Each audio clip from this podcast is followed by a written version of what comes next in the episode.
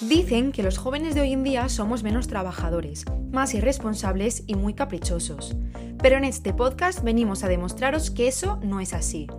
Hablaremos de nuestras inquietudes, nuestros sueños y motivaciones. Contaremos experiencias y mostraremos nuestra forma de ver la vida. Mi nombre es Laura Barber y os invito a conocer y participar en este podcast, Los jóvenes de hoy en día. Muy buenas a todas y a todos y bienvenidos a un nuevo podcast de los jóvenes de hoy en día. En el podcast de hoy vamos a hablar del cine, un tema que tenemos presente en muchísimas conversaciones y que durante la cuarentena fue una de las distracciones más relevantes para la gran mayoría de personas. Además, el pasado sábado fue la gala de los premios Goya 2021, la más especial hasta la fecha, ya que se combinó el evento presencial con el streaming. Una gala en la que pudimos ver tanto la emoción en directo de la mayoría de los familiares de los galardonados, como la seriedad que se intentó transmitir desde el teatro en homenaje a todos los afectados por la situación que estamos viviendo. Pero bueno, en este podcast no hablaremos concretamente del cine español ni de la gala de los premios Goya, sino que vamos a comentar cómo es el cine para nosotros, para los jóvenes de hoy en día. Y para ayudarme a llevar de una manera un poco más profesional este podcast, he invitado a participar en este episodio a Manuel Yario, que además de ser un apasionado del cine y trabajar como especialista en edición, ha sido figurante de una película de Netflix y actualmente está estudiando un curso de doblaje. Así que creo que Manuel puede ser un buen crítico cinematográfico para este podcast. Muy buenas, Manuel, bienvenido a este podcast. Hola, Laura, muchas gracias por invitarme. Bueno, primero que todo, me gustaría que nos contaras ¿Cómo llega uno a ser figurante en una película de Netflix? ¿Qué tuviste que hacer para llegar a ser uno de los seleccionados? A ver, pues eh, en realidad es un, es un proceso muy sencillo. Creo que estaba en la oficina con mis compañeros y me dio el típico venazo de yo creo que sería buen actor. Y alguien me dijo, pues yo conozco una página de castings de aquí de Valencia. Y que entré en su Facebook y me redireccionó a su página web y allí me inscribí y se pusieron en contacto conmigo para que les enviara fotos y datos que necesitaban y a la semana me recogió un autobús y estaba grabando de figurante para una serie de Netflix. ¿Y qué es lo que más te sorprendió del rodaje? ¿Había alguna cosa en la producción o en la organización que te llamara la atención? No, a ver, pues no es que esté yo metido en el mundo del cine, ni mucho menos, es más como un aficionado, pero lo grande que es todo, ¿no? Y la, producción tan enorme que conlleva hacer hasta la más mínima cosa, desde el catering hasta vestuario, hasta el reparto de los actores, todo, ya te digo, estuvimos, creo que grabamos dos escenas y estuvimos como todo el día allí, así que imagínate lo que conlleva grabar una serie o una película entera.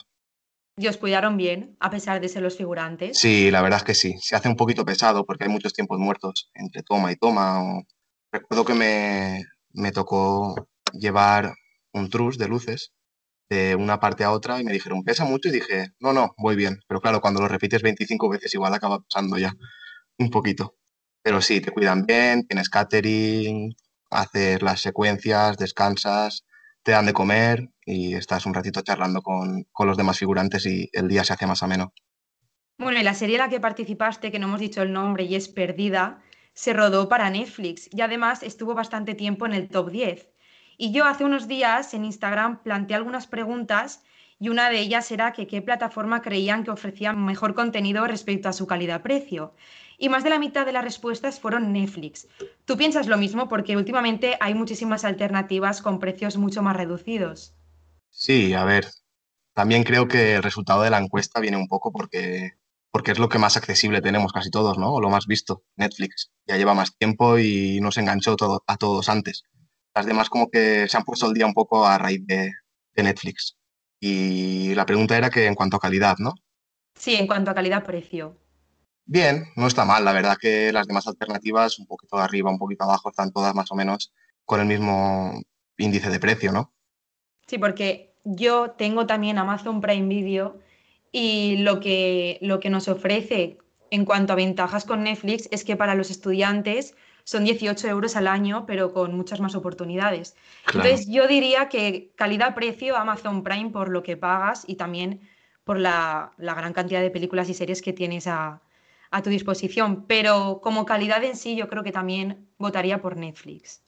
No sé si, si decirte Netflix. Al final es lo que te he dicho, que estamos muy acostumbrados y es muy cómoda y ahora ya todos tenemos Netflix, ¿no? Pero tienen unos rivales bastante potentes también. Amazon, está HBO. Hay una que me gusta a mí mucho, lo que la gente no la usa tanto, se llama Filming. Y a nivel de precio, pues eso, creo que está incluso a 7 euros al mes, un poquito más barata que, que Netflix, incluso la mitad, puede ser. Sí, sí, sí. Y tiene un catálogo bastante amplio y tiene mucho más de cine de autor, ¿sabes? Cine más clásico, que esa es otra también. En plan, al final los catálogos, ¿cuántas veces has entrado a Netflix y has dicho, madre mía, si me lo he visto todo ya? Ya, eso es verdad. Pero bueno, también es que el boom de las plataformas de contenido audiovisual de pago está cada vez más en auge, aunque lo más curioso es que, por ejemplo, Netflix fue creado en 1997, hace ya 24 años, y HBO en el 72, hace 49. Pero para todos nosotros estas plataformas existen desde hace unos pocos años, cuando se empezaron a poner de moda. Sin embargo, Amazon Prime Video se fundó en 2006, muchísimos años después que las anteriores. ¿Crees que Prime Video apareció en el momento perfecto para aprovecharse de los consumidores del cine desde casa? Sí, bueno, Netflix nace en el 97, como has dicho, y leí hace poco que empezó como, como una tienda de alquiler de DVDs, ¿no? Al final lo del video on demand empezó ahí, ¿no? Los, los videoclubs, las primeras plataformas de, de video on demand. Y no sé, al final Amazon salió un poco más tarde, pero también pues porque es lo que, lo que pedíamos todos, ¿no? En plan, al final la televisión convencional el que te impongan un horario para ver una serie, una peli o que te marquen los tiempos es una cosa que hoy en día, por lo menos para nuestra generación, es impensable. Es impensable ya, si hasta mis padres se han pasado a, las plataformas online. Y Amazon, pues no sé tampoco si salió en el, en el momento preciso, salió desde luego en un buen momento, porque al final lo usamos un montón. Y más este último año que hemos estado encerrados en casa y hemos tirado un montón de plataformas digitales. Sí, pero yo creo también que es que, por ejemplo, Netflix se tuvo que hacer su sitio porque tampoco estaba tan de moda esto de tener a tu alcance muchísimas películas en un mismo dispositivo. Y entonces, como que yo creo que también que Prime Video se hizo un poco ya con el puesto que le había dejado Netflix. Ya, ya se había ganado el tener una persona que pague por verte. Sí, te refieres a que Netflix crea como un precedente, ¿no? Dentro de todo sí, tuvo que ganarse su sitio y al final Prime Video ya como que se ganó a la gente que ya habíamos comprado Netflix. Bueno, pero eso es un poquito como todo, ¿no? En plan, los primeros siempre se llevan más palos y, les cuesta más una vez está creado todo. Claro. Bueno, y aunque nuestros seguidores de Instagram prefieran Netflix, también creen que Prime Video es la plataforma que más está creciendo. ¿Tú crees también que es por la gran cantidad de oportunidades que te ofrece Amazon? Si no nos ofreciera tantas oportunidades en un mismo precio, ¿tendría tanta demanda? A ver, Amazon es que al final es una opción muy jugosa, ¿no? Además, creo que dentro de Amazon Prime tienes también lo de los envíos, ¿no? Sí, tienes los envíos, tienes libros, música, videojuegos y series y películas. Claro, o sea, Amazon es como como el titán, ¿no? De todas las plataformas. O sea, ¿quién no ha comprado alguna vez por Amazon o ha pedido, o ha pedido algo por Amazon? Amazon ya nos tenía de alguna forma, simplemente pues ha redireccionado un poquito su contenido, su enfoque. ¿Y crees que si no tuviéramos tantas cosas, la gente pagaría por ver Prime Video igualmente? Yo creo que eso es al final también un poquito como todo, ¿no? Cuando más, más tengo, más quiero. Y no va a tener mi vecino Netflix y yo no. O sea, es un poquito como todo. Al final queremos estar en la onda todos, ¿no? Y ver todos la serie que está de moda o lo que sea. Así que lo que hay es un poco una disputa entre las plataformas por ver cuál es la que entra en el trending topic, ¿no? De, de la serie más vista o la más comentada, la que más enganche. Una de las nuevas opciones que ha sacado Prime Video y que seguramente muchos de los oyentes no se han dado todavía cuenta es la de la reproducción grupal, que consiste en que a través de un link puedes ver la misma película o serie de forma simultánea con otros usuarios de Prime Video, como puede ser un amigo que está en su casa. Pero esto apareció después de que saliese una extensión de Google Chrome que te permitía hacer lo mismo con usuarios de Netflix, HBO y Disney Plus. Que bueno, para quien todavía no sepa cómo se llama esta extensión, se llama Netflix Party. ¿Tú la conocías? No, la verdad es que no. he usado alguna plataforma parecida, o incluso hacer la cutre de, tío, dale al play al, mismo tiempo y, la vamos y comentando. Parece que estamos viéndola a la vez. Exacto, pero es un, es un caos, la verdad. espérate que me levante a mear, ay, espérate que han llamado a la puerta y al final pues no acabas sacando nada en claro. Pero bueno, cuantas más opciones haya, mejor en realidad. Y que se pueda adaptar a todo tipo de momentos, ¿no? Claro, yo la de Prime Video no la he utilizado, pero la de Netflix Party sí. Y tú puedes hasta chatear con la persona que está viéndolo a la vez y podéis comentar la película por el chat.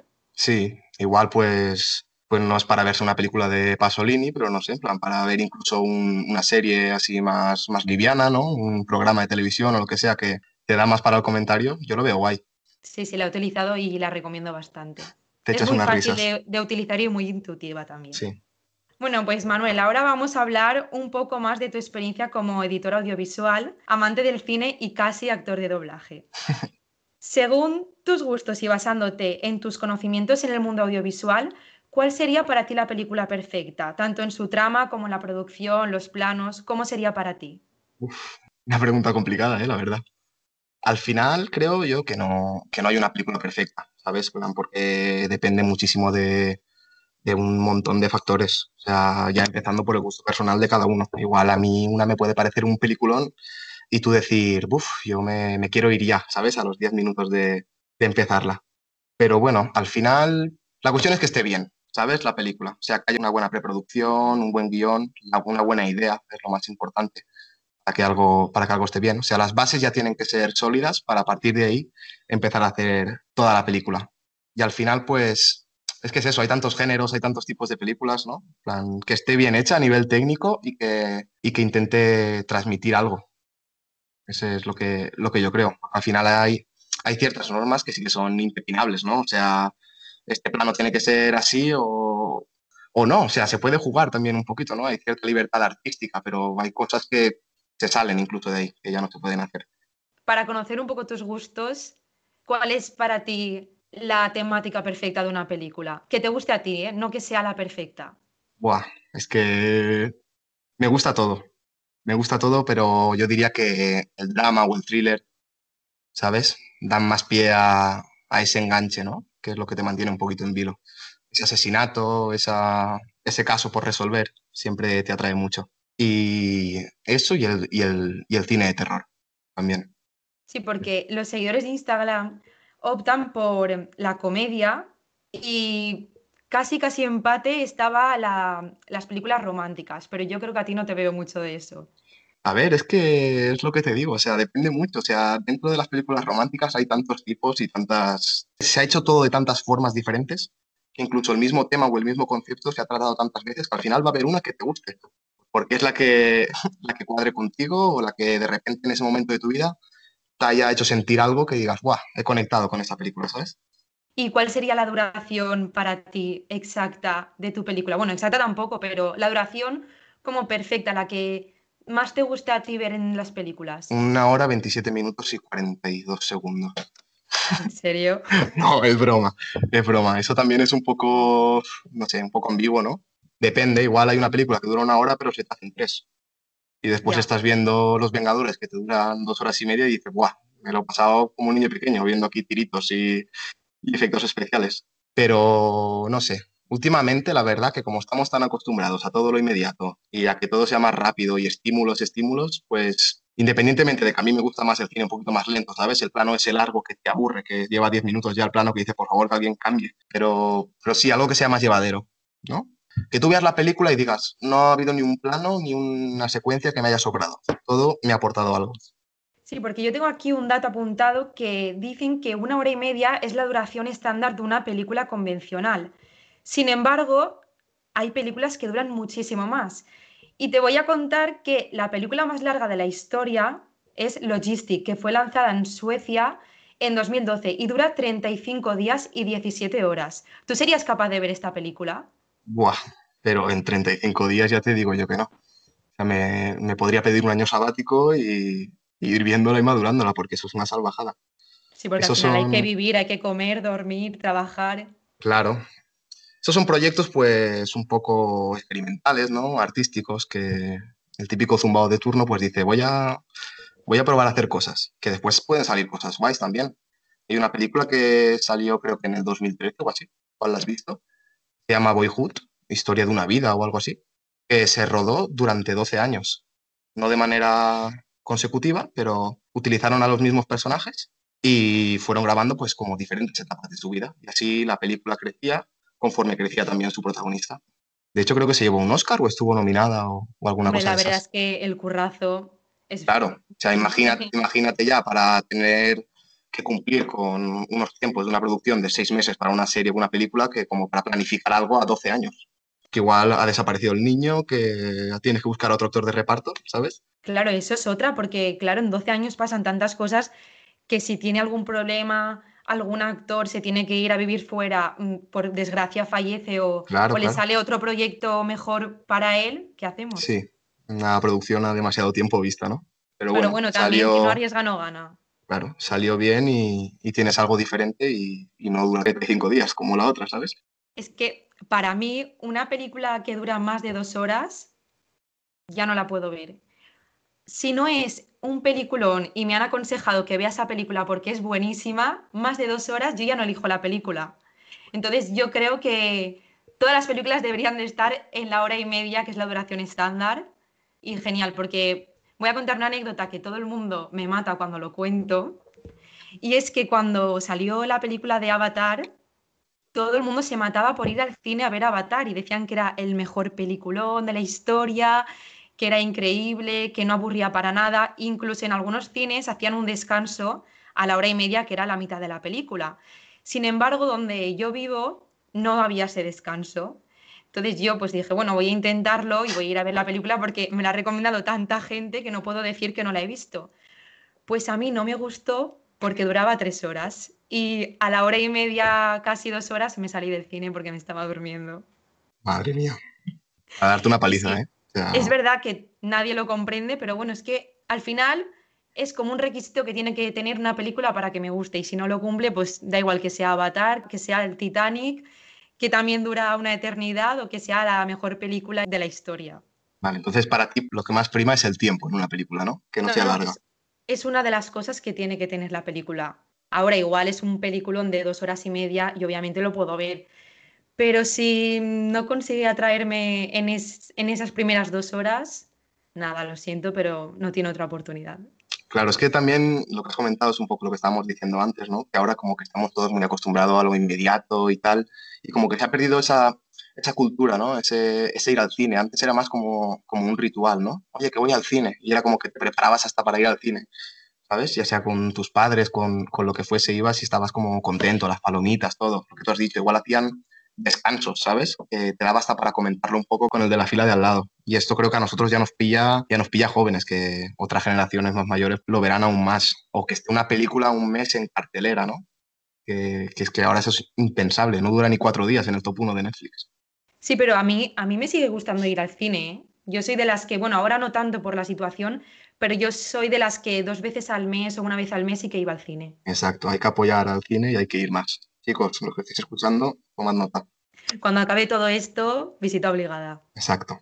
Bueno, y ahora que estás haciendo un curso de doblaje, ¿cuál es para ti el actor más fácil de doblar? Porque supongo que ya habrás tenido tus prácticas o tus momentos de practicar en casa y tal. ¿Cuál es el más fácil para ti?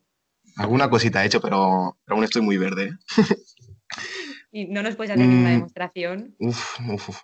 No, esto de momento se lo vamos a ir dejando a los profesionales que yo estoy en proceso aún. Pero... ¿no? Exacto, algún día para, el próximo podcast me preparo algo. Vale, entonces lo apunto. ¿eh? Lo, enfocamos más hacia el doblaje si quieres. Vale, va. Sección de cine en los jóvenes de hoy en día. Yo me lo apunto, ¿eh? Sí, sí, sí. Tómame la palabra. ¿Y te, te hubiera encantado alguna vez ser algún actor, alguna película en concreto que te encante y digas, ojalá algún día poder grabar esta película? Pues sí, ¿no? A ver, al final te metes un poquito en el, mundillo este porque, porque te gusta ser actor de doblaje, al final es eso también, ser actor. Incluso a veces más complicado porque no te da tiempo a preparar los papeles ni nada, ¿sabes? Igual lo que el actor físico ha tenido que, representar en, ha tenido seis meses para currárselo, tú lo tienes que ver en tres días y rápido y mal. Y aún así intentar que quede bien. ¿Y de qué película me hubiese gustado ser protagonista? Pues no sabría decirte tampoco ahora alguna en concreto, pero alguna que yo, que yo creyese que me lo pasase bien, ¿sabes? Regreso al futuro, por ejemplo. Creo que haría bien de McFly. Esa es buena, esa es buena. Esta está bien, es muy entretenido. Creo que me pega ser McFly, sí. Me quedo con Regreso al futuro, va. También la apunto para cuando volvamos a hacer el podcast enfocándolo al doblaje, a ver si me lo puedes imitar. Si me preparo un trocito, ¿no? Exacto. Ahora ya lo has dicho, ¿eh? Queda grabado. Bueno, pues Manuel, llegamos al final del podcast, pero como cada semana es el momento de que nos recomiendes alguna cosa que creas que debamos conocer todos los jóvenes de hoy en día. Pues mira, que nos dejemos un poquito tanto de, del top 10 de Netflix, está muy bien y tal, y que empecemos a consumir un poquito más de, cine clásico, cine de autor, algo más independiente que, nos haga abrir un poquito más los ojos y salirnos de, de los estándares. Que aunque ahora haya mucha serie, mucha peli de esas que dices, ¡buah! Me ha volado la cabeza. Pues ah, el cine clásico y lo que ya está hecho nos ofrece un montón de oportunidades de pasárnoslo bien y, descubrir un montón de cosas guays. ¿Y qué película nos recomendarías tú? Pues, a ver, mira, ya que hemos estado hablando de Netflix y seguro que es la plataforma que, casi todo el mundo tiene, de pelis os recomendaría que os vieseis 12 monos, que está muy chula y es un poco de, de volarte la cabeza. Y una que es un poquito más nueva y que a mí me gustó mucho, aunque es las típicas películas que igual las ves y no, no tiene ahí una explosión increíble o, o, algo muy loco que te, que te huele la cabeza, pero es como una historia muy normal que nos puede pasar a todos, ¿sabes? Habla, al final trata un poquito de la vida de una manera más fría, ¿no? Sin, sin ponerle tanto dramatismo, sentimiento, intentar, intentar plasmar algo de una manera más plana y, y aún así transmitir un montón. Creo que Historias de un matrimonio, creo, de Scarlett Johansson, que está en Netflix ahora y creo que se llevó nominaciones a los Oscars el año pasado. esa creo que es una buena recomendación. Pues muchísimas gracias tanto por tus recomendaciones como por participar en este podcast y compartir tanto tus conocimientos como tu experiencia en el mundo audiovisual. Espero que hayas estado muy a gusto y ojalá volver a verte por aquí.